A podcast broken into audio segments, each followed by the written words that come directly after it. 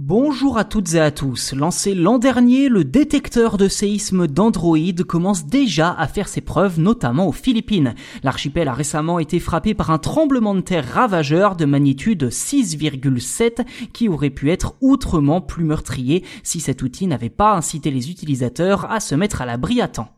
Avant même que la Terre ne se mette à trembler, une notification s'affiche sur les téléphones des usagers d'Android pour les inciter à se mettre à l'abri. C'était la promesse faite l'an dernier par Google au moment de déployer son système de détection des séismes pour smartphone.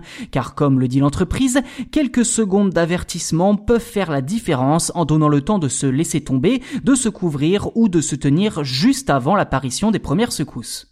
Ceci dit, encore fallait-il mettre cet outil à l'épreuve pour vérifier s'il fonctionnait. Eh bien, c'est désormais chose faite depuis la fin juillet où un puissant séisme de magnitude 6,7 a touché Manille, la capitale des Philippines, où se massent près d'1,8 million d'habitants sur une superficie de seulement 40 km carrés. Et clairement, il semblerait que l'application ait parfaitement fonctionné.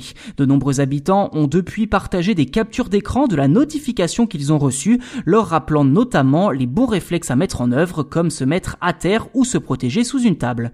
Au déploiement de la fonctionnalité, Google expliquait, je cite, que tous les smartphones sont équipés de minuscules accéléromètres capables de détecter des signaux indiquant qu'un tremblement de terre pourrait se produire. Si le téléphone détecte quelque chose qu'il pense être un tremblement de terre, justement, il envoie un signal au serveur de détection des tremblements de terre ainsi qu'un emplacement approximatif de l'endroit où le tremblement s'est produit. Le serveur combine ensuite les informations de nombreux téléphones pour déterminer si vraiment un tremblement de terre s'est produit et ce détecteur est désormais disponible dans l'ensemble des États-Unis, en Grèce, en Nouvelle-Zélande, en Turquie, aux Philippines, au Kazakhstan et en République kirghize ou encore aussi au Tadjikistan, au Turkménistan et en Ouzbékistan. Autant de pays qui présentent des risques sismiques élevés d'après Google, Google qui espère également lancer son service dans de plus en plus de pays d'ici la fin de l'année.